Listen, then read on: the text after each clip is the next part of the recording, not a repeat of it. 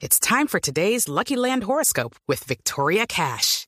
Life's gotten mundane, so shake up the daily routine and be adventurous with a trip to Lucky Land. You know what they say. Your chance to win starts with a spin. So go to LuckyLandSlots.com to play over 100 social casino-style games for free for your chance to redeem some serious prizes. Get lucky today at LuckyLandSlots.com. Available to players in the U.S., excluding Washington and Michigan. No purchase necessary. VGW Group. Void where prohibited by law. 18 plus. Terms and conditions apply. Vamos muy cerca de Tibú. Vamos a la zona fronteriza, pero en Arauca. Señor gobernador Ricardo Alvarado, buenos días. Muy buenos días y muchas gracias por estar pendiente en mi departamento. Señor gobernador, ¿qué fue lo que pasó en Fortul? ¿Cuál es la información que tiene sobre el secuestro de tres soldados eh, en esa zona de su departamento? Mira, a mí la preocupación es que eh, Arauca tiene en este momento completa siete secuestrados oficialmente más. Algunas personas que sabemos que no han denunciado y que están eh, desaparecidas por lo menos. Ayer, eh, mientras circulaban en un vehículo, un taxi, tres militares, tres soldados que iban de civil, fueron bajados por una, en una motorizado, una moto, y fueron llevados a, hacia la zona selvática. ¿Cuál es la preocupación? Es que lo hemos insistido y así se lo hice saber en el momento presidente electo hoy, nuestro presidente Duque, eh, validar en un territorio como nuestro el secuestro como instrumento de guerra es el peor error estratégico y degradante.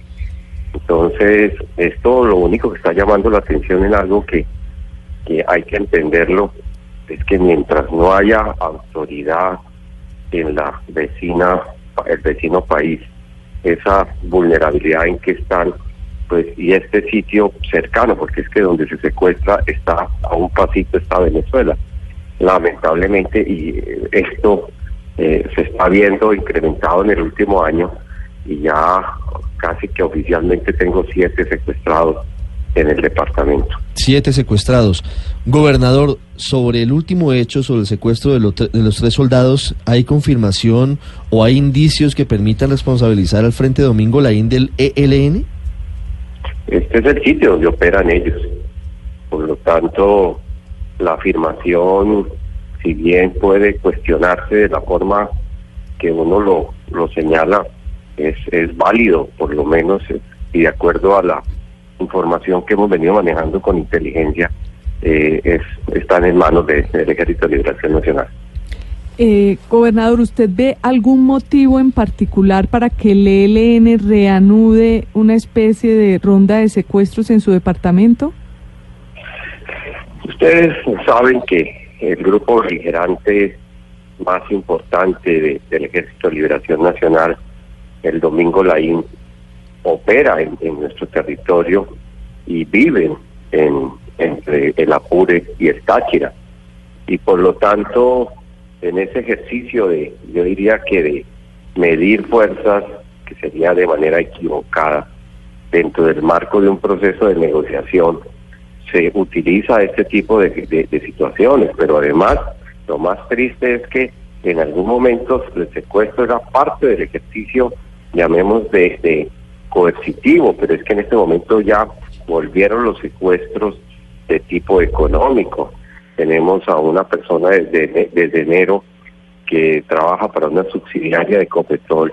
Tenemos a nuestro director de las empresas de servicios públicos de Arauca, pero también tenemos dos personas con orientación de género diverso de Cravo Norte, que pues, a todas luces con dificultades económicas, por lo tanto, eh, este, este instrumento, pues eh, yo diría que está mezclado de una serie de, de, de condicionantes, pero que de- a todas luces, pues lo que buscan es ejercer poder, control, pero al mismo tiempo presión y, y, y actividades de tipo económico.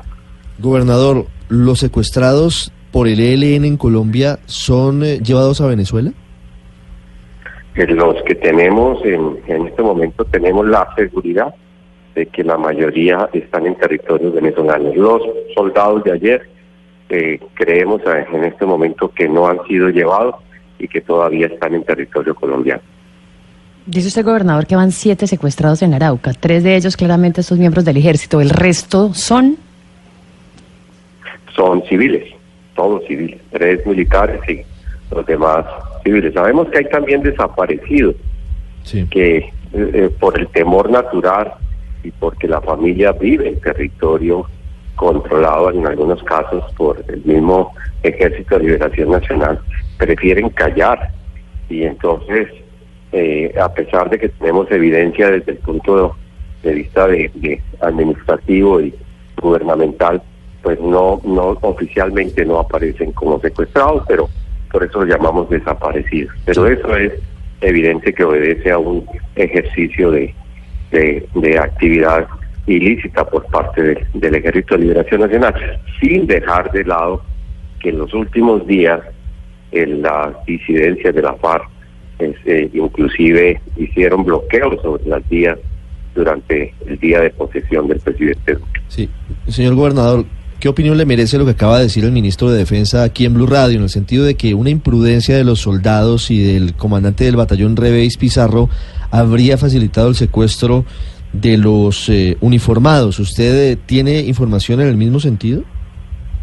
Ellos salieron de civil, cogieron un carro un taxi y yo diría que, y así se lo dice, lo comenté directamente con un funcionario del ejército, es que pareciera que, que fuera informado eh, para que los, los secuestraran, porque fue muy, eh, llamemos una, de una manera casi que, que vergonzosa, eh, casi que avisados para que en el curso del, del camino los, los pudieran retener.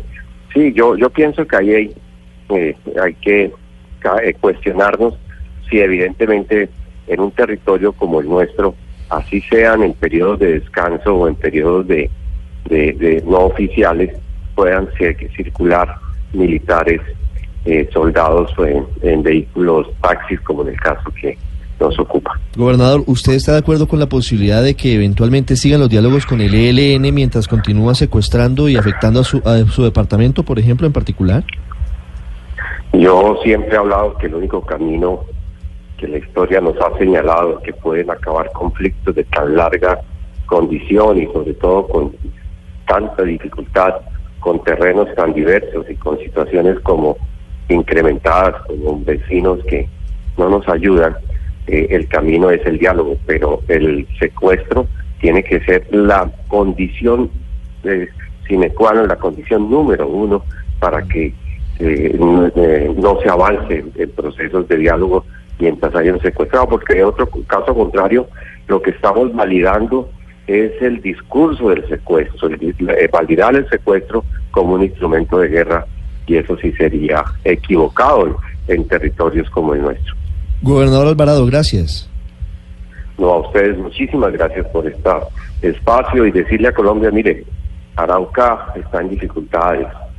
Eh, el territorio, eh, lamentablemente, con la presión de Venezuela y con la dificultad que se ha venido señalando, hay, eh, hay problemas. El fin de semana, si usted me permite, y de manera rápida, motorizados araucanos mata, persiguieron a venezolanos porque los mismos venezolanos que se han prestado para e-, estas actividades ilícitas me han matado gente dentro del territorio araucano.